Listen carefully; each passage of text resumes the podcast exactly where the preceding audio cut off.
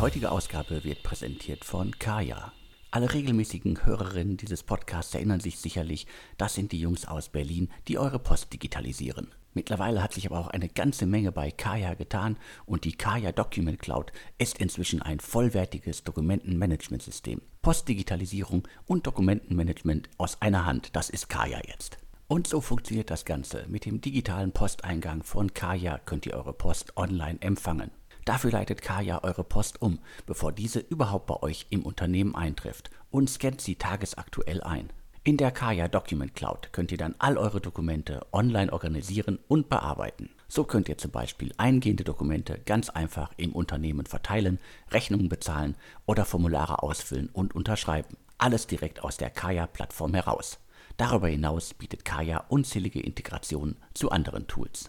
Bekannte Startups, Grown-ups und Branchengrößen wie FinCompare, Solar, Enpal, MacMakler, Zendesk und Getir setzen inzwischen auf Kaya. Der Grund, warum ich das jetzt alles hier so erzähle, Kaya bietet mit Kaya für Startups jetzt ein Programm für Startups an. Als Startup erhaltet ihr jetzt bis zu 50% Rabatt auf alle Tarife bei Kaya. Damit gibt es jetzt wirklich keine Ausreden mehr. Schaut euch das Ganze mal genauer an. Alle Infos findet ihr unter www.getkaya.com/startups. Oder ihr googelt einfach mal nach Kaya für Startups. Kaya schreibt man natürlich C-A-Y-A. Wem das jetzt alles zu schnell ging, keine Sorge, alle Infos und den Link findet ihr wie immer natürlich auch in den Show Notes zum Podcast. Und jetzt geht's auch direkt weiter im Programm. Heute habe ich wieder den Insider Podcast für euch. Im Insider Podcast spreche ich mit Sven Schmidt, Seriengründer, Internetinvestor, OMR Podcast Legende und derzeit in Essen im schönen Ruhrgebiet mit Maschinensucher unterwegs. Auch von mir großen Dank an Kaya. Ja, Remote Work bleibt ein Megatrend und ich habe es ja schon ein paar Mal gesagt, ähm, da bietet natürlich Kaya eine Lösung an, sich dann um die Post zu kümmern, äh, die, die nach Hause kommt und die sonst niemand aufmachen würde. Also daher, ich bedanke mich nochmal für das Sponsoring, das wiederholte Sponsoring. Ich glaube, es zeigt ganz klar die Podcast-Werbung im DS Insider Podcast, die funktioniert. Aber Alex, wir haben heute zehn exklusive Themen und daher direkt sozusagen, äh, lass uns loslegen damit wir auch ähm, noch im Rahmen eines Inlandsfluges bleiben. Und wir sprechen zu Anfang über gleich, äh, sage ich mal, eine Mega-News. Wir haben über die Firma schon ein paar Mal gesprochen. Über welche Firma rede ich? Ich rede über SumUp. SumUp, das deutsch-britische Payment Startup, ich glaube, äh, vor allen Dingen bekannt geworden über die Kreditkartenterminals, die sie kleinen Händlern äh, zur Verfügung stellen. Und es gab auch äh, zeitgleich jetzt mit unserem Podcast gab es einmal schlechte Nachrichten über SumUp, dass sie 100 Mitarbeiter gekündigt haben. Das wird wohl vor allen Dingen mit äh, den schlechten Ergebnissen, wohl, wenn ich den richtig verstanden habe, in Südamerika zu tun haben. Aber die haben, glaube ich, über 3000 Mitarbeiterinnen. Also das ist nur die kleine schlechte Nachricht. Und jetzt kommen wir zu den richtig guten, großen, guten Nachrichten. Ja, wir hatten ja über SumUp letztes Jahr gesprochen. Da ging es ähm, unter anderem über diesen Secondary, der dann ja ungefähr bei 4, 4,5 Milliarden, vielleicht noch ein bisschen mehr stattgefunden hat und äh, wo ja unter anderem auch H4 Capital verkauft hat. Und ähm, ich hatte damals gesagt, ich halte das für eine falsche Entscheidung, auch gegenüber den Limited Partners von H4 Capital. Ich habe damals gesagt, ich vertrete eher die Ansicht, dass ein Sum-Up 10 Milliarden plus wert sei, also ein Dekakorn.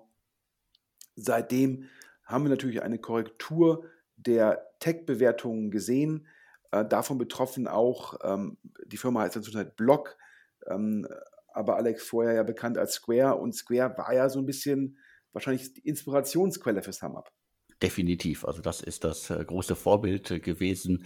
Äh, daran hat man sich, glaube ich, auch jahrelang gemessen und teilweise ja auch so ein bisschen im Windschatten von Square ist man extrem gewachsen. Korrekt. Und Square oder jetzt Block hat ja eine extrem hohe Bewertung, aber auch andere Payment-Firmen, andere Fintechs mit hohen Bewertungen. Und da gab es ja jetzt in den letzten fünf, sechs Monaten eine Korrektur und ähm, die auch Block getroffen hat und damit sozusagen die vergleichbarste aller Firmen zu SumUp. Und äh, wir können da jetzt bekannt geben, SumUp macht jetzt eine Runde, eine Eigenkapitalrunde und hat dafür ähm, die Investmentbank ähm, Goldman Sachs mandatiert sprich, dass die sozusagen diese Finanzierungsrunde begleichen. Und dort liegt jetzt ein Termsheet vor von einem externen Investor, der bereit ist, 200 Millionen Euro zu investieren bei 6,5 Milliarden Euro Pre-Money. Das heißt, die Bewertung, Alex, das ist jetzt kein Dekakorn, sondern ich hatte damals, glaube ich, im Podcast gesagt, ich hoffe, ich zitiere mich jetzt selbst richtig, ich hätte getippt 10 bis 12 Milliarden der Wert. Das heißt, wenn man von 10 Milliarden ausgeht, sieht man auch hier eine Korrektur um ungefähr 35 Prozent. Wobei man bedenken muss, äh, bei SumUp ist, die haben ja viel Fremdkapital aufgenommen. Das muss man eigentlich da drauf addieren, um dann zum sogenannten Enterprise Value zu kommen. Das heißt, ja, das Equity ist 6,5 Milliarden wert, aber die Firma ist, wenn man jetzt von einem FK von einer Milliarde ausgeht, eher 7,5 Milliarden Euro wert. Also daher sozusagen die Bewertung hat sich weniger korrigiert als die von äh, Block bzw. Square und ähnlichen Firmen. Und woran liegt das? SumUp profitiert vom Ende von Corona. Also das ist anders als im E-Com-Sektor, die davon ja sozusagen dadurch jetzt Gegenwind haben, wenn sie Q1 mit Q1 vergleichen. Bei SumUp ist es ja so, die haben jetzt 2,2 Millionen aktive Anbieter, also Merchants, die die SumUp-Produkte einsetzen und die haben jetzt wieder auf. Die haben also eine höhere Frequenz von ihren Kunden. Die Kunden geben wieder offline mehr Geld aus. Und daher ist SumUp year over year über 80 Prozent gewachsen. Und das erklärt wahrscheinlich auch, warum die Bewertung jetzt nicht analog zu PayPal oder Square bzw. Block um 50, 60 Prozent gefallen ist, sondern wahrscheinlich nur so um, um 30. Also daher SumUp Jetzt kein Dekakorn, aber immer noch eine unglaublich beeindruckende Firma. Und ähm, die Liquidität, hm, die haben immer noch nach unserem Verständnis knapp eine halbe Milliarde auf dem Konto, wenn man das FK und den Convertible berücksichtigt. Und jetzt sammeln sie trotzdem nochmal 400 Millionen ein. Jetzt kommen wir auch zu dem Punkt. Ich habe ja gerade gesagt, Alex, das Termsheet ist über 200 Millionen von einem externen Investor. Und äh, jetzt geht es, glaube ich, darum, dass die intern die anderen 200 Millionen machen. Und dann machen hier oftmals VCs Special Purpose Vehicles, also kurz SPVs, um dann von ihren LPs das Geld einzusammeln.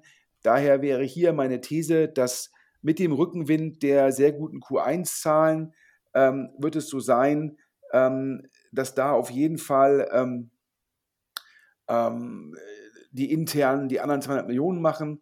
Ähm, das heißt, da wird eine Runde von 400 Millionen zustande kommen und es ist weiterhin so, das Management, also Daniel Klein, sozusagen der Gründer, ähm, hat ja auch letztes Jahr bei 4,5 Milliarden Bewertung selbst Anteile gekauft. Und ja, das ist das Update zu SumUp. Und ähm, ich glaube, da können wir jetzt einfach nur noch abwarten, wie schnell sozusagen die Insider die übrigen 200 Millionen Euro füllen, Alex wir warten, sind auf jeden Fall gute Nachrichten für das Ökosystem und gerade das Fintech-Ökosystem hat in den letzten Tagen ja irgendwie viele schlechte Nachrichten äh, verbreitet oder produziert äh, und mir ist die Stimmung allgemein derzeit irgendwie ein bisschen zu negativ. Äh, klar kann man nicht mehr die Bewertungen durchsetzen wie vielleicht noch vor ein paar Monaten, aber jetzt hier äh, Sum Up 6,5 Milliarden ist auf jeden Fall eine Ansage.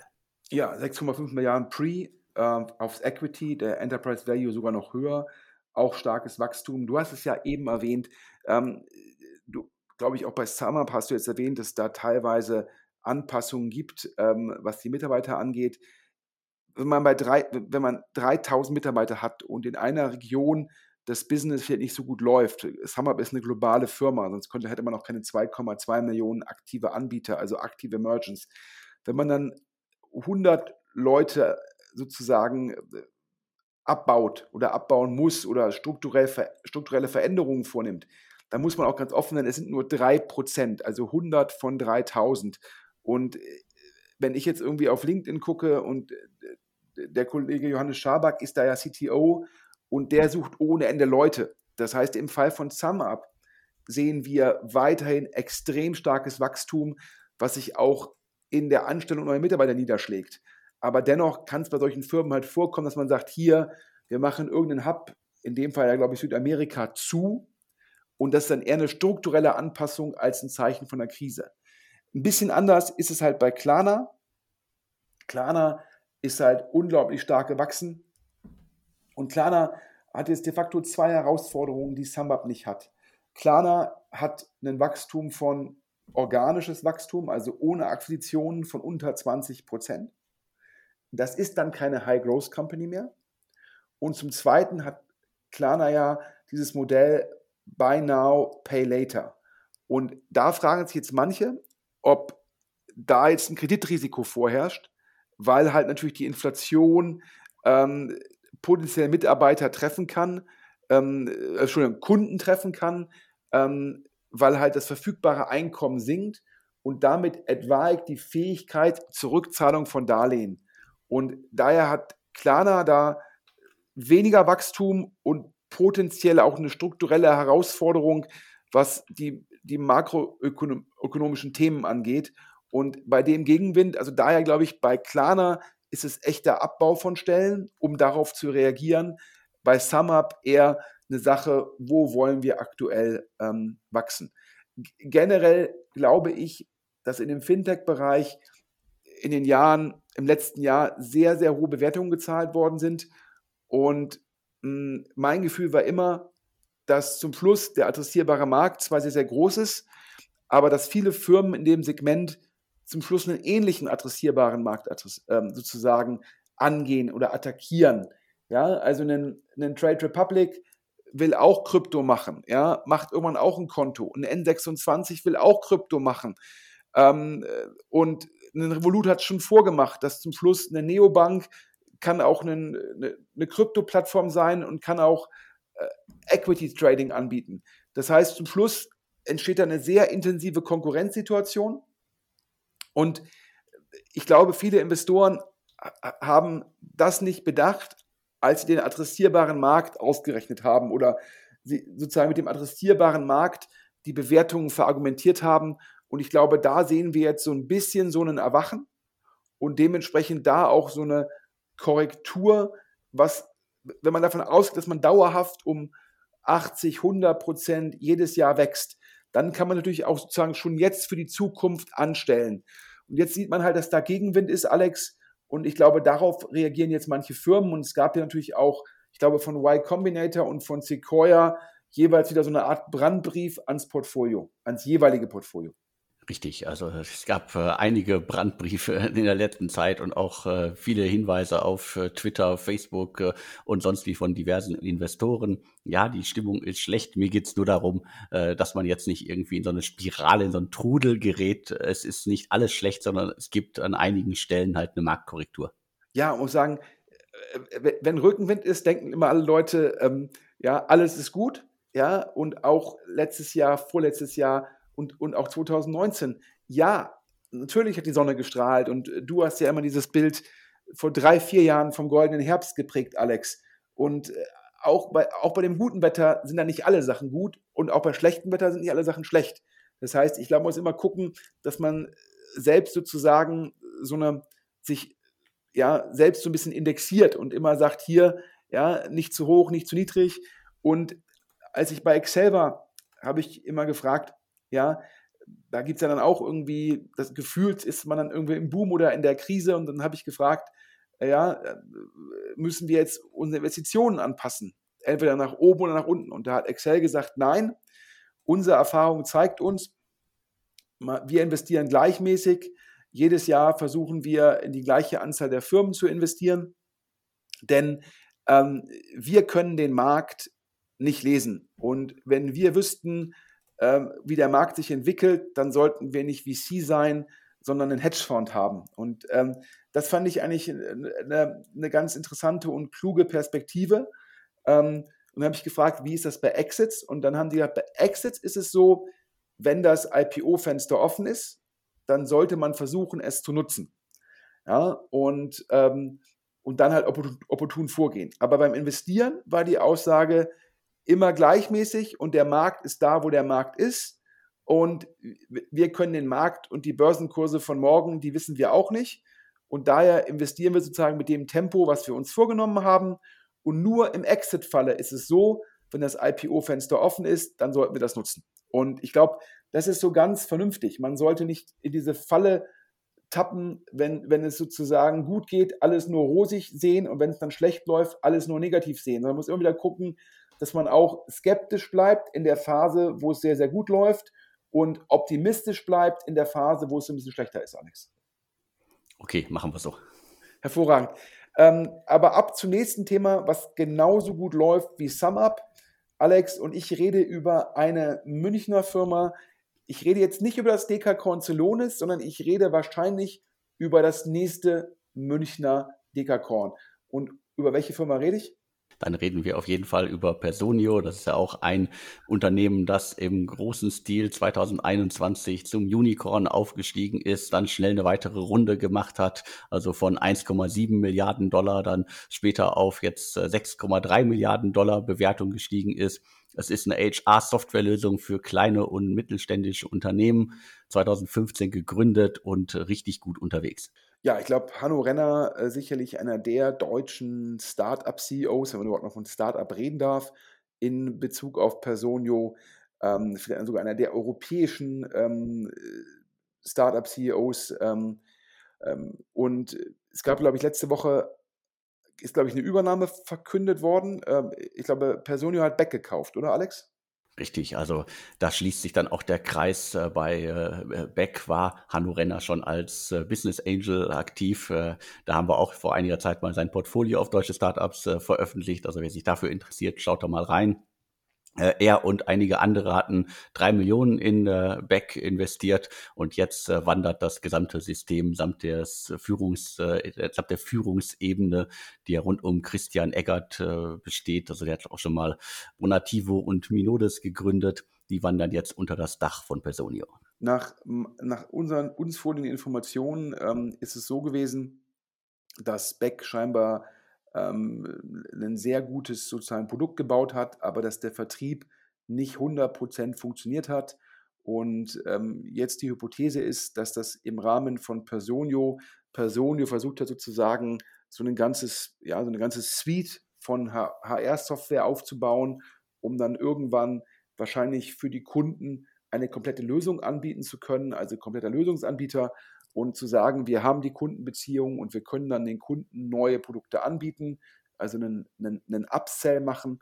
Ähm, und das ist der Hintergrund und nach meinem Verständnis zu den Deal-Terms ähm, wurde hier ähm, zum Großteil in Anteilen gezahlt und ähm, die Anteile von Personio, ja, du hast ja gesagt, ich glaube, es waren 5,5 Milliarden Euro, damals noch 6,3 Milliarden Dollar äh, die Personio-Anteile natürlich sehr viel Geld wert und dann kann, kann man halt mit den Anteilen, ja, mit geringer Verwässerung, auch solche, ich nenne es mal, irgendwie das ist eine Mischung aus Acquihire und Produktkauf durchführen.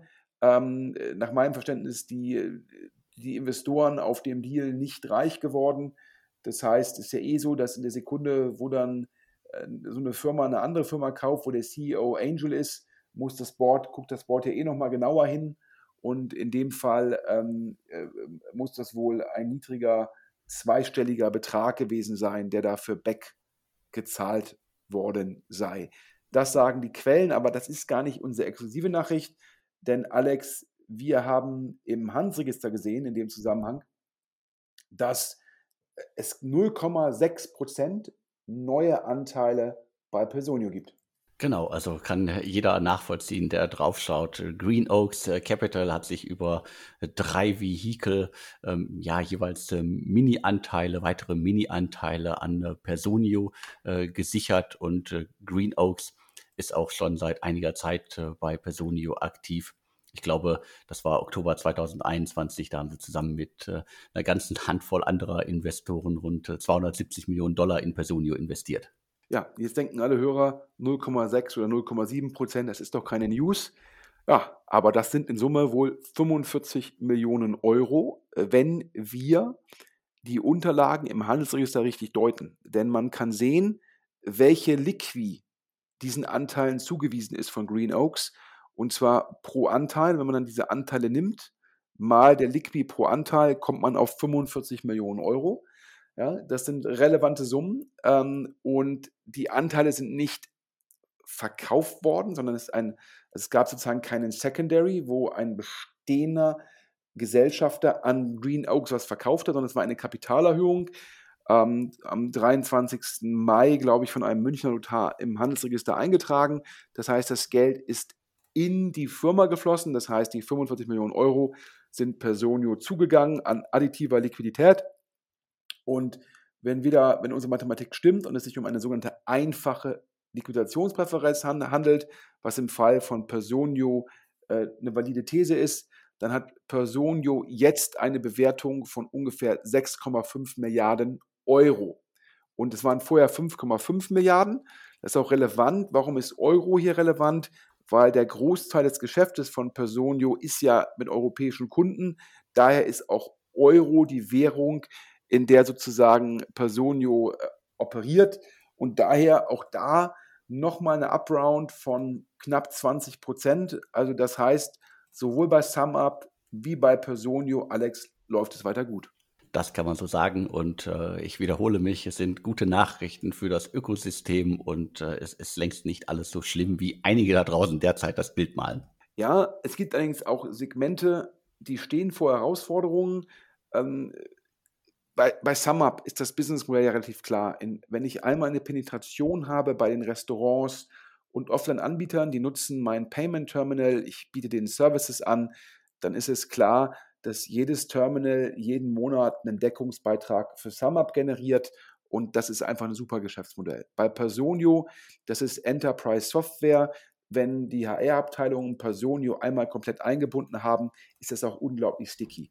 Jetzt kommen wir zu dem Segment Quick Commerce und Quick Commerce in Deutschland, in Europa. Wir reden über Gorillas, wir reden über Getir, wir reden über Flink, wir reden über DoorDash. Wir reden natürlich auch im gewissen Rahmen auch ein, ähm, sozusagen auch ein Just Eat Takeaway ist, hat natürlich auch Last Mile Logistik, ja, also ist sozusagen äh, schon Bereiche mit Berührungspunkten. Und hier gab es natürlich letzte Woche, Alex, in der Presse durchaus auch Nachrichten, die jetzt, die man schon als negativ bezeichnen kann. Das ist so, das kann man äh, so sagen. Also sind äh, negative Nachrichten und äh, zeigt aber auch vielleicht, und das ist das, was ich in den letzten Tagen auch aus der Szene mitgenommen habe, wenn man sich so Unternehmen wie SumUp oder Personio anguckt, die haben irgendwie die letzten Jahre immer gut mit ihrem Geld gehaushaltet. Das waren jetzt nicht irgendwie die großen Brandbeschleuniger, die wahnsinnig viel Geld für äh, Werbung und sonstige Sachen rausgeballert oder Gutscheine haben, sondern haben einfach anderes gearbeitet.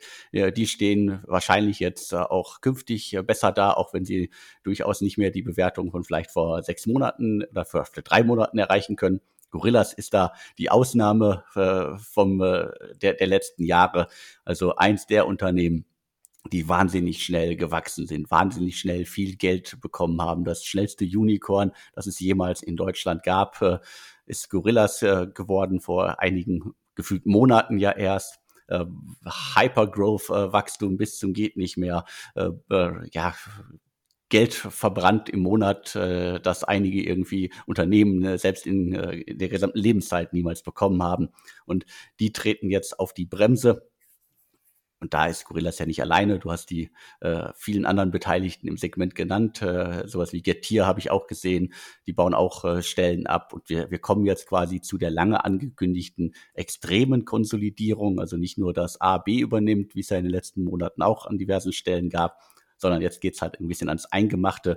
Gorillas hat äh, verkündet, dass sie rund 300 Stellen in der Zentrale, also sozusagen nicht bei den Riders, also nicht bei den Leuten, die im Lager und äh, unterwegs sind und auf der Straße unterwegs sind, sondern quasi im, im, im Headquarter, das heißt die, die HR, äh, Marketing, die an der Website schrauben, die die App äh, basteln und so weiter, also alle, die man sozusagen für den normalen Betrieb eines äh, Unternehmens braucht. Da wird eingespart und äh, gleichzeitig wurde auch bekannt gegeben, dass man sich vermutlich aus mehreren Ländern dann äh, zurückziehen wird. Also hier Spanien, Italien, Dänemark und Belgien. Das heißt, da wird der Markt dann auch für den einen oder anderen ein bisschen übersichtlicher. Wenn man sich äh, diverse Länder anguckt, dann ist vielleicht äh, das eine Land in Spanien gut, äh, das eine Unternehmen in, in Spanien gut unterwegs, äh, Gorillas ist dann vielleicht irgendwie in, äh, in Frankreich gut unterwegs oder in, äh, in den Niederlanden. Also da wird sich sicherlich jetzt in den nächsten Wochen einiges nochmal extrem zusammenfügen. Du hast es angesprochen, ähm, Quick Commerce hat ja letztendlich, ähm, vielleicht vorweg, ich bin äh, zufriedener Kunde von Flink und Gorillas. Ähm, ich finde per se den Service aus Kundenperspektive ähm, sehr gut und auch wenn es bei mir mehr so 20 bis 25 Minuten sind, immer noch ein Top-Top-Service. Ähm, aber ich habe ja immer gesagt, aus Anbieterperspektive äh, habe ich mir immer Sorgen gemacht um die sogenannten Unit Economics. Wenn man jetzt mal von diesen Punkten absieht, hatten wir in den letzten zwei Jahren oder anderthalb Jahren immer noch zwei, drei Faktoren, die das Modell noch herausfordernder gemacht haben. Durch diese sehr intensive Wettbewerbssituation wurde unglaublich viel mit Gutscheinen gearbeitet oder ich glaube, der Fachausdruck ist damit Promotions gearbeitet und es wurde auch sehr viel Geld für Marketing ausgegeben. Und du, Alex, sprichst ja immer davon, Berlin sei voll plakatiert. Auf jeden Fall. Also äh, Berlin ist äh, nicht nur nicht nur die Gutscheinsituation ist quasi, wenn man in der Stadt ist, äh, digital extrem hervorragend, sondern die gefühlt die halbe Stadt. Ich bin gestern einfach quasi von von tiefen Westen in den tiefen Osten gefahren und da sieht man wirklich an allen Stellen, an allen Bahnhöfen und so weiter massiv Gorillas Werbung. Also jetzt neben der Thematik, dass die Unit Economics äh, wahrscheinlich eh schon herausfordernd sind, neben der Thematik, dass der Corona-Rückenwind jetzt eher so eine Art Gegenwind ist, äh, dass die Inflation mit Sicherheit einen Gegenwind darstellt, kam halt immer noch dazu, dass, glaube ich, gerade so ein Getir hat nach Hörensagen hat einen Burn von über 100 Millionen im Monat, einen Burn von über 100 Millionen im Monat. Nach meinem Verständnis unglaublich aggressiv mit Gutscheinen gearbeitet, auch bei Bestandskunden dadurch sicherlich auch die Konkurrenten, Gorillas und Flink so ein bisschen gezwungen, da mitzuziehen. Also natürlich alles sehr gut für den Endkunden. Aber wenn ich auf eine 20, 25 Euro Order einen 10 Euro Gutschein raushaue und ich eh schon, wenn man die Picking und Logistikkosten alle reinrechnet, ich eh schon kaum profitabel bin, dann ist natürlich dieses, diese Thematik mit diesem Gutschein äh, wirtschaftlich herausfordernd. Und dann halt dieser direkte Wettkampf in vielen einzelnen Ländern zwischen diesen drei, vier Anbietern, ähm, verbunden mit dann sehr viel Out-of-Home-Marketing. Das hat natürlich dazu geführt, dass nach meinem Verständnis Get hier über 100 Millionen Burn, ähm, Gorillas vor dem Cost-Cutting ungefähr 50 Millionen Burn und auch ein Flink war da sicherlich am unteren Ende, aber auch die angeblich 30 Millionen Burn, alles in Euro pro Monat. Ähm, und Warum haben die das so gemacht? Weil der Markt gesagt hat, Wachstum, Wachstum, Wachstum, Wachstum. Wir bewerten Wachstum so hoch, weil wir zukünftige Cashflows äh, mit fast 0% abzinsen können. Also baut man jetzt mit dem Geld der Zukunft in Anführungsstrichen ähm, äh, die riesige Firma auf. Und jetzt haben wir ja natürlich da eine neue Perspektive, sage ich mal, durch, dadurch, dass die Zinsen steigen, gerade am langen Ende steigen die Zinsen und ähm, der Markt diese Modelle neu bewertet.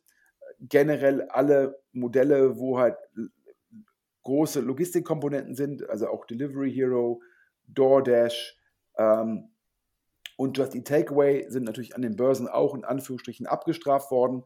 Und das heißt natürlich eine neue Welt für die genannten Anbieter. Und nun hast du ja gesagt, es ist bisher immer noch nicht zu der großen Konsolidierung gekommen, also wo jetzt A B schluckt oder B C, aber jetzt kommt es eventuell durch eine, zu einer indirekten Konsolidierung, indem sich ein Gorillas aus manchen Märkten zurückzieht. Auch bei Getir ist es bisher nicht verkündet worden, aber es wird gemunkelt, dass auch Getir sich aus ein paar Märkten zurückzieht. Und das führt dann sozusagen natürlich mittelbar auch zu einer Marktkonsolidierung. Und ich glaube, ein Gorillas, äh, ein Getir hat sogar öffentlich gesagt, sie wollen weniger Promotions machen und weniger Marketing. Das kann auch ein Signal sein, dass die anderen da nachziehen und dass man da so ein bisschen eine Gesundung sieht. Weil ich glaube, wenn man eh schon schwierige Unit Economics hat, dann muss man eine unglaublich hohe Lieferdichte haben man muss unglaublich, unglaublich effizient agieren. Und durch das Marketing, die Promotions, durch dieses Hypergrowth waren die Modelle bisher eher genau das Gegenteil von Effizienz. Und jetzt schauen wir mal, wie sich die nächsten Monate entwickeln. Das Fundraising für alle Anbieter ist extrem schwierig. Also ähm, denn Gorillas hat den Convertible machen können, aber den geplanten Primary hat sich als sehr schwierig erwiesen. Ja, und auch ein Getir scheint von den Investoren äh, die Message bekommen zu haben, auf der letzten Bewertung ist es extrem schwierig, weiteres Geld aufzunehmen. Ihr müsst gucken, dass ihr da kapitaleffizient werdet. Und wir können jetzt hier exklusiv verkünden, Gorillas hat ja das Cost-Cutting bekannt gegeben, Headquarter in Anführungsstrichen halbiert, plus Rückzug aus mehreren kleinen Ländern. Ja, und nach unserem Verständnis führt es dazu, dass der Burn von Gorillas von ungefähr 50 Millionen auf knappe 30 Millionen fällt. Und nach unserem Verständnis führt das dazu, dass Gorillas noch eine Runway, Runway heißt, wie viel Geld habe ich auf dem Konto, was burne ich pro Monat, das gibt die Runway. Und nach unserem Verständnis hat Gorillas noch gute 300 Millionen Euro auf dem Konto, verbrennt aktuell ungefähr 30 Millionen pro Monat. Das heißt, unser Verständnis ist, dass Gorillas noch eine Runway hat von 10 Monaten und guckt jetzt halt, dass sie dann für die nächsten Investoren eine höhere Kapitaleffizienz nachweisen können. Die heutige Ausgabe wird präsentiert von Kaya. Alle regelmäßigen Hörerinnen dieses Podcasts erinnern sich sicherlich, das sind die Jungs aus Berlin, die eure Post digitalisieren. Mittlerweile hat sich aber auch eine ganze Menge bei Kaya getan und die Kaya Document Cloud ist inzwischen ein vollwertiges Dokumentenmanagementsystem. Postdigitalisierung und Dokumentenmanagement aus einer Hand, das ist Kaya jetzt. Und so funktioniert das Ganze. Mit dem digitalen Posteingang von Kaya könnt ihr eure Post online empfangen. Dafür leitet Kaya eure Post um, bevor diese überhaupt bei euch im Unternehmen eintrifft und scannt sie tagesaktuell ein. In der Kaya Document Cloud könnt ihr dann all eure Dokumente online organisieren und bearbeiten. So könnt ihr zum Beispiel eingehende Dokumente ganz einfach im Unternehmen verteilen, Rechnungen bezahlen oder Formulare ausfüllen und unterschreiben. Alles direkt aus der Kaya-Plattform heraus. Darüber hinaus bietet Kaya unzählige Integrationen zu anderen Tools. Bekannte Startups, Grown-ups und Branchengrößen wie FinCompare, Solar, Enpal, MacMakler, Zendesk und Getir setzen inzwischen auf Kaya. Der Grund, warum ich das jetzt alles hier so erzähle, Kaya bietet mit Kaya für Startups jetzt ein Programm für Startups an. Als Startup erhaltet ihr jetzt bis zu 50% Rabatt auf alle Tarife bei Kaya. Damit gibt es jetzt wirklich keine Ausreden mehr. Schaut euch das Ganze mal genauer an. Alle Infos findet ihr unter www.getkaya.com/startups oder ihr googelt einfach mal nach Kaya für Startups. Kaya schreibt man natürlich C A Y A. Wir reden ja jetzt hier primär über die großen horizontalen Anbieter, also Getir, Gorillas, Flink, DoorDash. Alex, ich höre halt, es gibt viele Investoren, die sagen, boah, das wird es auch schwierig machen, ich sag mal für die vertikalen Anbieter, türkische, Lieferdienste, arabische, asiatische Lieferdienste. Warum? Weil da ist die Frage, wie bekommen die die Lieferdichte hin und wie können die weiter Fundraising machen? Das heißt, ähm, auch da bin ich gespannt, wie der Markt sich weiterentwickelt. Das kann auf jeden Fall spannend werden, wobei ich bei gerade mal so Apothekenlieferdienste, da sehe ich eventuell noch die Chance, dass mit dem digitalen E-Rezept da nochmal irgendwie eine andere Dynamik in den Markt kommt. Und da reden wir dann sicherlich ja auch von anderen Warenkörben, von, äh, von hochpreisigeren Sachen. Und klar, irgendwie, das ist äh, aber für alle sicherlich eine große Herausforderung und wird in dem Segment nicht einfacher, weil halt da sehr, sehr viele Sachen gleichzeitig entstanden sind ja, ich kenne mich jetzt mit diesen, mit, mit diesen E-Rezepten nicht gut genug aus, aber ich stimme mir zu, dass natürlich auch da vielleicht auch die Kundenbereitschaft für die Lieferung zu zahlen relevant höher ist, wenn ich krank im Bett liege und ich habe die Wahl, entweder sozusagen schleppe ich mich zur Apotheke oder ich zahle 7,90 Euro Liefergebühr.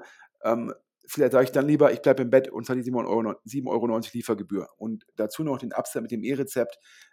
Äh, bei Mate und Co. kann ich das noch verstehen ob ich jetzt dran glaube, dass es ein asiatischer äh, Lieferdienst für den Supermarkt, boah, da bleibe ich skeptisch, weil ich mir nicht sicher bin, wie kriegen die die Berührungspunkte hin und so weiter.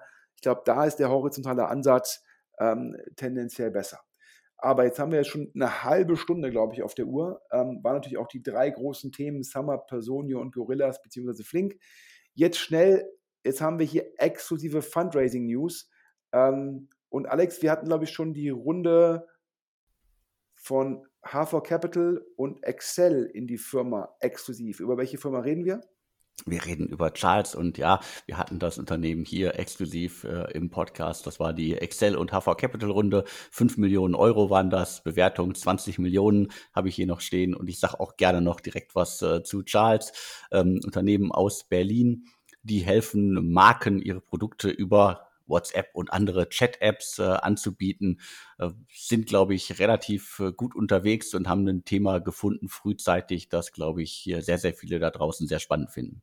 Ja, ich glaube, einer der Gründer hat vorher eine Direct-to-Consumer-Marke gemacht und kannte sich sozusagen ähm, mit der Notwendigkeit sozusagen über ja, Messenger-Dienste oder auch ähm, Social, ähm, Social-Dienste wie vielleicht Instagram direkt zu verkaufen sehr gut aus. Und ich glaube, hat sich dann mit einem ehemaligen McKinsey-Berater zusammengetan, um halt eine Lösung zu bauen aus der eigenen Erfahrung und immer natürlich die These, dass das ein Kanal ist, der immer größer und relevanter wird und wenn man sich dann rechtzeitig sozusagen positioniert. Und ähm, ja, wir können hier verkünden, äh, Charles, da wurde gerade ein Termsheet unterschrieben. Und wenn die Zahlen stimmen, äh, muss man sagen, äh, hat das Team hat damals bewiesen, dass es unglaublich gut Storytelling kann und es hat wieder bewiesen, dass es einfach im Storytelling mega, mega gut ist. Denn wir haben gehört, ähm, dass da ein Top-Investor investiert. Das verwundert mich nicht, denn dadurch, dass Excel drin war, spricht dann Excel halt irgendwie die, die, die zehn Fonds an, mit denen Excel gerne zusammenarbeitet, hat dann eine sehr hohe Glaubwürdigkeit in der Ansprache und das ist dann halt sehr gutes Signaling. Das verbunden mit einem Gründerteam, was sehr gut im Storytelling ist, ist dann meistens, wenn das Thema sozusagen auch, auch viel Zukunftspotenzial hergibt, ist immer ein sehr gutes Rezept. Und wir haben gehört, Termsheet 20 Millionen Euro Primary in die Firma auf einer Bewertung von 80 Millionen Euro Pre. Das heißt dann, Bewertung Post-Money sind 100 Millionen Euro. Und jetzt kommt die spannende Aussage. Ja, wir haben aus dem Konkurrenzumfeld gehört, Charles, ähm, super Produkt, super Firma, aber auch die würden erstmal nur so gute 100.000 Euro Innenumsatz machen im Monat. Also der AAA, also jährlich, wäre dann 1,2 Millionen Euro. Wenn das stimmt und die Pre-Money jetzt 80 Millionen Euro ist, dann wäre das das gute 60-fache AAA. Und das war, ist ein Multiple, den gab es letztes Jahr für stark wachsende Firmen mit Top-Gründern. Aber wenn das stimmt, jetzt im Mai 2022, dann sage ich zum einen großen Glückwunsch an die Gründer. Ja, die können dann sicherlich auch Sand in der Sahara verkaufen. Aber ich denke mir, wow, wenn die Zahlen so stimmen, ich sage bewusst hier konjunktiv, ähm, ich persönlich jetzt nicht gezahlt, Alex kann ich nachvollziehen. Also klingt auf jeden Fall erstmal nach äh, einer sehr, sehr großen Geschichte, die Sie da wohl erzählt haben. Vielleicht ist der Markt aber auch wirklich äh, so heiß äh, und äh, die Nachfrage ist so groß, äh, dass das irgendwie quasi ein sehr, sehr weiter Blick in die Zukunft ist, den wir gerade noch nicht sehen. Ja, warten wir es ab. Wenn einer der Hörer da draußen weiß, wer der Investor ist, wir wissen nur, dass Termsheet unterschrieben, wir wissen, dass es ein Top-Investor ist, aber wir haben noch nicht herausfinden können, welcher Investor. Dann meldet euch bitte unter podcast.deutschestartups.de. Wer das Ganze anonym machen will, es gibt auf der Webseite, also deutschestartups.de, einen Briefkasten. Da muss man nicht mal eine Free-Mail-Adresse anlegen. Da kann man dem Alexander komplett anonym Informationen zukommen lassen. Wir freuen uns auf den Hinweis, wer der neue Investor bei Charles ist. Aber ich gucke auf die Uhr ab zum fünften exklusiven Thema. Eine Firma, die wir hier auch schon mal im Podcast hatten. Alex, ich rede über LaserHub. 2017 gegründet. Also die sind äh, im, ja, in der blechverarbeitenden Industrie quasi unterwegs. Das ist die Plattform, die sie gebaut haben. Äh, wir hatten, glaube ich, äh, auch schon mal berichtet, dass ähm, Acton Capital, Project A und Point Nine äh, investiert haben. Ich glaube, das war irgendwie ich muss jetzt im Kopf kramen, tief kramen, äh, irgendwie genaue Zahl wurde nicht verkündet, aber ich würde es mal irgendwie auf äh, einen mittleren bis höheren einstelligen Millionenbetrag äh, runterbrechen. Das ist schon äh, in, die, in die Plattform geflossen und äh, jetzt äh, haben wir mehrfach im Markt gehört, steht die nächste große Runde an. LaserHub vielleicht für die Hörer, ich bin ja sozusagen im, im Tagesgeschäft, ähm, bin ich ja Geschäftsführer bei der Machine Seeker Group. Ähm, das ist die äh, Europas führende Classifieds-Anbieter für Gebrauchtmaschinen. Und natürlich bieten wir auch sozusagen äh, die Maschinen an, deren Kapazitäten LaserHub vermittelt. Aber hier nochmal für die Hörer, Laser Hub sozusagen jetzt kein Konkurrent ähm, von äh, Machine Seeker bzw. Maschinensucher. Ähm, wir verkaufen ähm, wie ein mobile ähm, an Pkw-Händler oder wie ein Immo-Scout an Makler, verkaufen wir an unsere Händler von Gebrauchtmaschinen ähm, eine Subskription, dass diese dann bis zu beispielsweise 25 Maschinen parallel bei uns auf den Plattformen einstellen können gegen eine monatliche Abogebühr. Also ganz typisches Geschäft, ähm, wie es auch in dem Fall äh, in dem B2C-Fokus von Mobile und ImmoScout ist. LaserHub hingegen baut sozusagen auf bestehenden Produktionskapazitäten, also bestehenden Firmen, die Teile herstellen, baut LaserHub einen Layer drüber und sagt, viele dieser Firmen äh, haben selbst nicht die Online-Kompetenz, auch nicht die Branding-Kompetenz, um eine Marke aufzubauen für Neukundengewinnung. Und so gibt es jetzt diesen Laser-Hub-Layer über Produktionskapazitäten und Kunden stellen dann bei LaserHub eine Anfrage und LaserHub vermittelt dann den Auftrag an einen der Partnerfirmen. Und LaserHub hat sozusagen da die Kompetenzen, sie machen Marketing, Vertrieb, wickeln das Ganze ab, Key Accounting und versuchen auch den gesamten Prozess zu digitalisieren. Und äh, nach unserem Verständnis ist LaserHub in Q4 letzten Jahres ins Fundraising gegangen.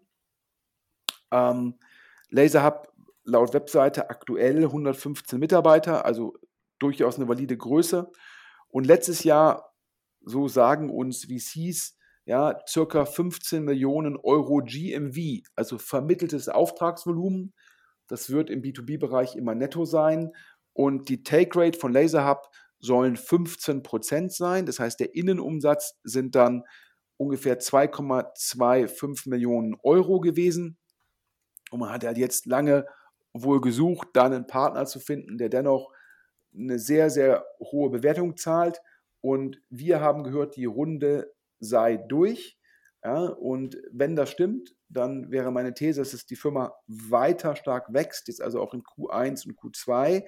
Denn wenn so ein Fundraising so lange dauert, obwohl ja in Q4 noch viel Rückenwind im Markt war und es jetzt sechs Monate später erfolgreich geschlossen wird, trotz des Gegenwindes, dann müssen, müssen sich die KPIs der Firma in den letzten sechs Monaten, Alex, extrem gut entwickelt haben. Das ist doch gut, wenn das Konzept aufgegangen ist und äh, wahrscheinlich hören wir in den kommenden Tagen dann auch offiziell mehr von LaserHub. Korrekt. Und auch da gilt natürlich, liebe Hörer, wir freuen uns immer über Hinweise an podcast.deutschesarbeits.de. Letzte Woche in meinem LinkedIn-Graph ähm, habe ich sehr viel über Sequoia gelesen. Also auf jeden Fall PR-seitig einen Top-Job. Ähm, ich hätte es gesagt, Alex, ähm, so ein bisschen haben die da auf Y Combinator äh, Konkurrent gemacht. Das kann man so sagen, wobei wir ja da draußen in den letzten Monaten äh, viele große VCs gesehen haben, die sich so ein bisschen an äh, in der Frühphase an Startups schon ranmachen, also auch in Deutschland. Und Sequoia Arc ist jetzt quasi das Frühphasenprogramm von Sequoia Capital und die investieren, das ist zumindest äh, bekannt geworden, eine Million US-Dollar in eine ganze Reihe an äh, Startups. Da waren auch vier aus der Dachregion drunter. Creator Space aus äh, Zürich, äh, Fides aus München, äh, SureIn aus äh, Berlin und Train auch aus Berlin. Und äh, die konnten sozusagen jetzt alle verkünden, dass sie in einer sehr frühen Phase vom bekannten Namen Sequoia unterstützt werden. Ja, also für die Hörer, Sequoia, also A, was ist das? Sequoia investiert eine Million Dollar auf, das ist jetzt hier die exklusive News, auf 9 Millionen Dollar Pre-Money. Das heißt, Sequoia bekommt für diese eine Million, die in die Firma fließt, 10% der Anteile. Aber es geht nicht nur um Geld, es geht auch darum, dass es dann ein Programm gibt für die Gründer, also ein bisschen wie, die, wie das auch Y Combinator macht. Ähm, und es ist ein paneuropäisches Programm, also das heißt, jetzt sind vier Firmen aus der Dachregion, ich glaube in Summe ungefähr 20 Firmen. Alex, korrigiere mich, wenn ich die Zahl falsch im Kopf haben sollte. Diese 20 Firmen gehen jetzt zusammen durch ein Programm. Dieses Programm findet ähm, partiell vor Ort statt, das heißt, man lernt sich auch persönlich kennen und partiell online. Das heißt, neben, diesen, neben dieser einen Million gibt es sozusagen den Stamp of Approval, ja, also das positive Signaling von Sequoia. Es gibt das Networking mit der Kohorte und es gibt tatsächlich auch sehr gute Inhalte, von denen man profitieren kann. Das heißt, ich glaube, für die Gründer scheint es für mich sehr, sehr positiv zu sein. Warum macht Sequoia das? Wir hatten ja schon mal darüber gesprochen, dass die Konkurrenzsituation im äh, Risikokapitalmarkt hat zugenommen. Ähm, wir haben gesprochen über Insight, über Tiger, über Co2. Alles Investoren, die letztendlich in die Series A drängen, die, die früher mal späterphasig investiert haben. Das heißt halt auch, sogar für solche Namen wie Excel, wie Index, wie Sequoia, muss man sich fragen, was können wir Neues tun für unsere Marke, für unser Netzflow, für unser Netzwerk, für unseren Dealflow. Und ich glaube, Excel hat teilweise diese Scouts, die für Excel investieren in der Frühphase. Und Sequoia hat jetzt dieses Sequoia ARC-Programm aufgelegt. Und das ist sicherlich auch sozusagen äh, die Perspektive von Sequoia ist es, wir stellen sicher, dass wir extrem viele Firmen extrem früh sehen und mit diesen Berührungspunkten sozusagen äh, kreieren, um weiterhin einen guten Überblick zu haben, welche Themen sind heiß, was sind die guten Gründungsteams und wie man auf LinkedIn sehen konnte, auch PR-seitig, auch für die Marke Sequoia ist das sicherlich positiv, Alex. Das kann man so sagen. Also ähm, Sequoia ist, glaube ich, damit irgendwie auf einen Schlag nochmal auch zu ganz, ganz anderen Leuten, ganz, ganz anderen Gründerinnen in der Szene vorgedrungen. Korrekt. Also daher glaube ich für die Luciana, meine ehemalige Kollegin, die ja jetzt die General Partnerin bei Sequoia in London ist, ähm, sicherlich äh, sehr, sehr gut. Auch nochmal, eine, die Präsenz in der Frühphase erhöht und ganz viel Dealflow generiert. Ähm, jetzt reden wir, jetzt haben wir über Sequoia geredet, über einen unglaublich erfolgreichen globalen VC. Jetzt reden wir über einen, sage ich mal, im Bereich Direct-to-Consumer ebenso erfolgreichen VC. Aber wir reden natürlich über einen, der primär vertikal fokussiert ist und auch primär in Deutschland natürlich nicht ausschließlich. Alex, wir reden über Vorwerk. Vorwerk ist mit Vorwerk Ventures, glaube ich, schon seit 2007 im Markt aktiv, äh, an der Anfangs, in den Anfangsjahren noch als äh, Anhängsel, äh, seit 2019 dann auch unabhängig vom Wuppertaler äh, Konzern. Und äh, die haben in den vergangenen Jahren ja wirklich extrem äh, viel auch gemacht, äh, viele erfolgreiche Unternehmen unterstützt. Also Flaschenpost äh, sollte man da auf jeden Fall erwähnen, aber auch bei HelloFresh waren sie mit an Bord. Und in den vergangenen Jahren, ich, das ist dann 2019 der, der Fonds, den ich hier noch stehen habe, haben sie auch in so Unternehmen wie Alpacas investiert, äh, Medikit Doc, äh, in Everdrop und in Formal Skin, Avi Medical und äh, Sharpist und AidMe habe ich hier auf meiner Liste stehen. Also das sind ja durchaus auch äh, einige sehr äh, ja, aufstrebende Unternehmen, die da im Portfolio sind. Ja, auf jeden Fall in dem Segment Direct to Consumer natürlich auch auf Basis sozusagen dieser Vorwerkhistorie, ähm, unglaubliche Kompetenz und dann natürlich mit dem Portfolio weiter diese Sektorkompetenz ausgebaut. Und äh, wir können jetzt hier exklusiv vermelden. Zum einen, ähm, es waren ja ursprünglich zwei General Partner, die dann, als sie sozusagen den Fonds so ein bisschen separiert haben, haben sie Holger Witte ähm, von Heinemann und Associates abgeworben. Ja, natürlich auch als bekannt als Project A und ähm, der Holger ist dann ja sozusagen dritter General Partner geworden und wir können hier exklusiv verkünden, dass Vorwerk aktuell einen vierten, also einen weiteren General Partner sucht. Ähm, das heißt, äh, wer da potenziell eine neue Herausforderung sucht, ja, kann er sich mit den Kollegen mal netzwerken. Warum macht Vorwerk das? Vorwerk raised einen neuen Fonds und Alex, du hast es, glaube ich, erwähnt, 2019 war der Fonds, ich glaube, 150 Millionen Euro. Ähm, damals ein sogenannter Single-LP-Fonds, das heißt, Vorwerk, die Firma bzw. Vorwerk, die Familie, hat die gesamten 150 Millionen übernommen. Jetzt, da ich diese Info von einem Limited Partner habe, scheint es sozusagen das Vorwerk zumindest, oder Vorwerk Ventures erwägt, auch externes Geld zu nehmen. Ich glaube, auch ein Vorwerk wird ein bisschen gezwungen sein, einen größeren Fonds zu machen, vielleicht sogar auch ein Opportunity oder ein Growth Fonds, um halt das Pro Rata auf dem bestehenden Portfolio zu machen.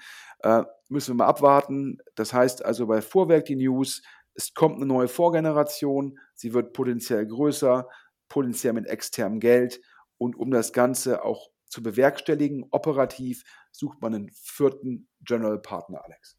Ja, spannende Entwicklung. Ich glaube, auch beim letzten Mal war das schon mal Thema, dass man äh, sich für externe Kapitalgeber öffnen wollte, aber es dann doch äh, erstmal alleine gemacht hat, also aus Sicht der Vorwerkgruppe. Und ich glaube, dass jetzt der richtige Zeitpunkt ist, das Ganze endlich zu öffnen. Ja, jetzt hat man halt bewiesen, dass man auch als separate, alleinstehende Einheit funktionieren kann. Und ähm, jetzt hat man noch mehr sozusagen Track Record in diesem, in diesem Konstrukt. Glaube ich, ein guter Zeitpunkt, das zu tun, auch weil man mehr Kapital aufnehmen kann weil es ist ein bisschen teurer geworden, der Markt, und die Prorata-Anteile der Folgerunden sind größer geworden. Daher sicherlich eine vernünftige Entscheidung. Und jetzt hat man wieder mehr Board-Seats, weil man natürlich auch das bestehende Portfolio betreuen muss. Und so macht es auch Sinn, einen vierten General Partner drauf zu tun. Also daher kann ich beide Entscheidungen ähm, gut nachvollziehen und äh, wünsche dem Team um Holger Witte da alles, alles Gute. Ja, kommen wir jetzt zu drei, sage ich mal, zum Abschluss zu drei Frühphasen-Investments. Ähm, Themen, Alex, du hast mir das erste Thema vorgestellt und ich habe nur gedacht, boah, braucht es nochmal einen Lilium oder braucht es nochmal einen Volocopter? Denn wenn man sich mal die Specs der Flugtaxis anschaut, ähm, das war ja dann nicht so erfolgreich. Aber du sagst, das neue Venture unterscheidet sich davon. Ich glaube, es ist auf jeden Fall noch äh, Platz am Himmel und äh, äh Veridion, ich hoffe, das, das spreche ich jetzt hier äh, richtig aus, ist ein junges Unternehmen, das gerade WeSquared Ventures, Project A Ventures und äh, Finanzcheck.de Gründer Andreas Kupke als äh, Investoren gewinnen konnte. Das sind, die Gründer sind zwei ehemalige Airbus-Mitarbeiter, kommen sozusagen aus der Szene. Und ich hatte das äh, auf jeden Fall schon längere Zeit als Green Air Mobility verstanden und jetzt ist mir auch wirklich klar, was sie machen. Äh, sie wollen sogenannte Microliner, also äh, kleinere E-Flugzeuge äh, in, die, in die Lüfte schicken. Ich glaube, bis zu neun Personen sollen da plus Crew Platz finden und es geht um die Distanzen um so 500 Kilometer, also ein bisschen anders als Flugtaxis und auch eher sozusagen in der klassischen Flugzeugform. Finde ich ganz spannend, also äh, weiteres Mobility Startup, das in der frühen Phase von äh, bekannten, unter, bekannten äh, Geldgebern unterstützt wird. Ja, ich stimme dir zu. Sicherlich nochmal ein anderer Ansatz zu sagen, eher so eine Art Kleinflugzeug, ähm, äh, energieeffizient und ein bisschen längere Distanzen. Aber es bleibt dabei, neue Flugzeuge an den Markt bringen, unglaublich teuer, ähm, auch teilweise natürlich Regulierungsfragen und so weiter und so fort. Und gegeben, dass die Specs halt alle viel gegen, also die Specs von diesen Firmen alle viel Gegenwind im Markt sehen, finde ich es ein mutiges Investment, aber natürlich braucht es auch das, um neue Dinge zu entwickeln. Daher äh, drücke ich da die Daumen. Kommen wir zum zweiten neuen, kleineren Frühphasen-Investment. Wir reden über eine Firma, wo ich so ein bisschen bösartig sagen würde, es hörte sich so ein bisschen an wie die 14. Auflage des Ablasshandels. Das kann man so sehen. Es geht um das Unternehmen äh, Ivy, auch aus München, wie äh, das vorherige Startup. Die wollen, das habe ich hier zumindest mir mitgenommen, E-Commerce äh, umweltfreundlicher machen.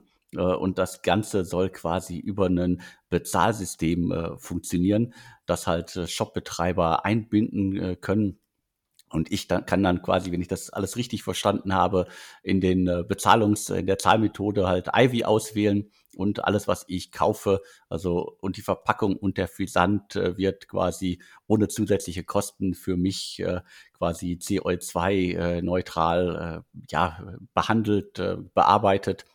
Und das Ganze ist dann, ja, man kann es dann äh, Ablasshandel nennen. Es geht auf jeden Fall darum, um das äh, viele Zeug, äh, was ich bestelle und mir nach Hause schicke, um das sozusagen zu kompensieren. Ich glaube, es ist so eine Art, wahrscheinlich so eine Art Bündel aus Ablasshandel und Payment Service Provider im E-Commerce-Segment. Ähm, wahrscheinlich pitche ich den Merchants, bindet Ivy ein und ähm, dadurch, dass der Pitch dann irgendwie vielleicht Ablasshandel ist und dann bessere Conversion, vielleicht kriegt man die Kundenakquisitionskosten gesenkt. Ähm, wenn dann die Kunden dann auch, oder die, die Endkunden dann auch Ivy nutzen, kann man vielleicht aus den PSP-Gebühren dann halt im Endeffekt äh, das wieder ausgleichen. Das wird der Pitch sein. Ähm, für mich natürlich so eine Frage, ob das jetzt ausreichend ist ähm, in den Markt. Äh, das ist ein Ablösegeschäft, das heißt, ich muss bestehende PSPs ablösen und ich bin ja auch nicht der Einzige im Ablasshandel, der da am Markt aktiv ist.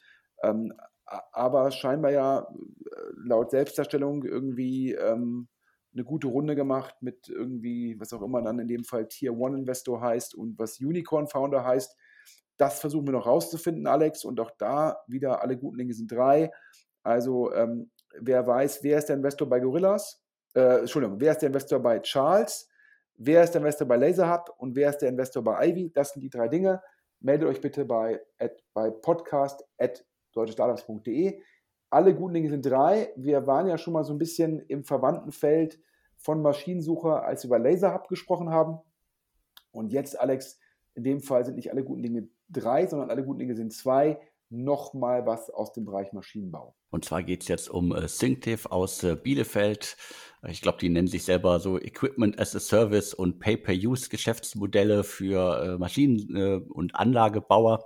Also es geht im Grunde platt gesagt darum, äh, die stellen äh, Unternehmen Software zur Verfügung, mit äh, der sie dann quasi ja Abo-Modelle im Maschinenbau anbieten können. Und äh, da haben jetzt äh, Capnemic, diverse Angel aus dem Saarbrücker 21-Umfeld äh, 1,5 Millionen Euro investiert. Ja, ist letztendlich ein bisschen überspitzt eine industriespezifische Fintech-Lösung, indem ich es Maschinenbauern oder halt OEMs, also Original Equipment Manufacturers, ermögliche, statt die Produkte einfach nur zu verkaufen oder äh, Leasing zu machen, auch das Mietmodell anzubieten. Ähm, also ich glaube im Endeffekt dann, das ist schon ein intelligenter Ansatz. Ähm, jetzt ein bisschen mal die Frage, viele OEMs eh schon auf zwei Jahre ausverkauft, ähm, sicherlich ein langer Sales-Zyklus, denen so eine Software zu verkaufen. Aber ich finde den Ansatz ähm, in jedem Fall spannend und äh, Capnemic ja auch sehr umtriebig und dieser Brücker sicherlich als, ja, spricht man ja schon so ein bisschen von der Business Angel Mafia. Also da hat man auf jeden Fall Leute am Start, die gut vernetzt sind und die sicherlich die Folgefinanzierung sicherstellen können. Und ja, ich finde es sehr klasse, ähm, auch ein Startup aus Bielefeld zu haben, da ich sag mal so Ostwestfalen-Lippe. Ich glaube, da gibt es auch bald wieder diese, diese Hinterland-Konferenz, wenn ich mich nicht täusche. Ähm, finde ich irgendwie klasse, wenn da jetzt auch neue spannende Firmen entstehen. Ich fasse einmal kurz den Podcast zusammen. SumUp, das sind die Kollegen, die diese Payment Terminals für Merchants haben, ähm, sage ich mal, die Verbindung, dieses kleine Kreditkartenteil, was man dann mit dem Handy verbinden kann. Ähm, die haben 2,2 Millionen aktive Merchants, wachsen sehr stark, über 80 Prozent Q1 zu Q1. Die machen jetzt eine EK-Runde auf 6,5 Milliarden Euro Pre-Money, in Summe wohl 400 Millionen Euro. Also Sum Up trotz des Gegenwindes auf dem Weg zum Dekakorn. Gegenwind im Sinne von Marktbewertungen für Block, also ehemals Squares und so weiter und so fort. Wahrscheinlich bald das zweite Dekakorn in München hinter Celonis. Wir sprechen über Personio. Personio, da hat jetzt nochmal Green Oaks, ein Late-Investor, nochmal ähm, ungefähr 45 Millionen Euro investiert. Das hebt die Bewertung von Personio auf 6,5 Milliarden Euro von 5,5 Milliarden Euro vorher. Personio hat auch in dem Rahmen Talent Acquisition oder so ein bisschen Produkteinkauf auch back übernommen. Alle guten Dinge sind drei. Wir können Exi vermelden. Gorillas hat die Burn auf knapp unter 30 gesenkt, hat noch 300 Millionen auf dem Konto. Das heißt, der Runway von Gorillas ist zehn Monate. Alle im Markt erwarten eine Konsolidierung, wahrscheinlich erstmal mittelbar, indem sich die Firmen aus Ländern zurückziehen. Parallel Getir, Gorillas, sie wollen weniger Geld für Gutscheine und für Marketing ausgeben. Ich persönlich halte das für vernünftig und nur gesund. Wir haben darüber gesprochen, Charles hatte Geld genommen von H4 Capital und Excel, macht jetzt eine Runde 20 Millionen Euro auf Basis von 80 Millionen Euro Pre. Termsheet ist unterschrieben wenn die Zahlen, die wir gehört haben, stimmen, eine Monster-Multiple auf sozusagen ähm, den ARA. Äh, ganz großen Glückwunsch ans Team, die, glaube ich, im Storytelling einfach top, top, top sind. Ich persönlich, wenn die Zahlen so stimmen, hätte jetzt persönlich nicht investiert, aber ähm, wahrscheinlich die Excel-Brand mit zwei Gründern und einem heißen Thema, das zu dritt erklärt die hohe Bewertung. Laser Hub muss sich sehr gut entwickelt haben in den letzten Monaten, denn die haben schon in Q4 Fundraising gemacht und jetzt scheinbar eine gute Runde geschlossen, sechs, sieben Monate später und das bei dem generellen Gegenwind. Das heißt, ich vermute, dass die Firma sich sehr, sehr gut entwickelt hat. Auch da, wir hatten ja gesagt, wenn die Hörer es wissen, bitte meldet euch, wer bei Charles Laser Hub ähm, ähm, investiert ist und auch bei Ivy. Dann haben wir kurz gesprochen über Sequoia, die so eine Y Combinator Konkurrenz gemacht haben. Da haben wir exklusiv vermeldet, da kriegt man 9 Millionen US-Dollar Pre, 1 Million US-Dollar fließt in die Firma. Sequoia bekommt daher 10 Prozent. Aber neben dem Geld auch die Sequoia-Marke und letztendlich ein Programm, wo man, wo sich sozusagen die Kohorte untereinander sozusagen Networking betreiben kann und es gibt auch Weiterbildung, also eine super Sache fürs europäische Ökosystem. Vorwerk, ähm, deutscher Investor, Direct-to-Consumer-Kompetenz, ja, Vorwerk Ventures gehörte ehedem zu Vorwerk, löst sich jetzt immer weiter los, sucht einen vierten Partner und legt einen neuen Fonds auf. Verwundert wenig, letzte Fonds drei Jahre alt. Und dann haben wir über drei Frühphasenrunden gesprochen. Viridian, ja, wir reden wieder, ich glaube diesmal nicht über ein autonomes Flugzeug, sondern einfach nur ein E-Flugzeug für Strecken bis zu 500 Kilometer, ungefähr 8, 9, 10 Leute. Vielleicht kann man das sagen, ein Konkurrent zu Cessna, nur mit Elektrizität sozusagen, anstatt ähm, mit einem Verbrennermotor. Dann haben wir über Ivy geredet, ein Payment Service Provider und Ablasshandel ähm, in, in einem mit Fokus auf E-Commerce. Und zum Schluss haben wir darüber gesprochen, über ein Startup aus Ostwestfalen-Lippe, OWL, die letztendlich so eine Fintech-Lösung für OEMs anbieten wollen im Maschinenbau, dass die die Maschinen auch im Abo vertreiben können. Das waren die 10 exklusive News. Alex, meine Stimme ist fast weg. Ich gucke auf die Uhr, so eine Stunde. Das heißt, wir sind noch im Rahmen eines Hamburg nach München Fluges. Das passt doch dann. Jetzt nochmal vielen Dank an Kaya. Also wer sich äh, für Postdigitalisierung interessiert, wer remote arbeitet und äh, trotzdem irgendwie alles, was normalerweise im Briefkasten landet, äh, verarbeiten möchte, der sollte jetzt auf www.getkaya.com slash startups gehen. Und jetzt bleibt mir nur noch zu sagen und tschüss. Und tschüss.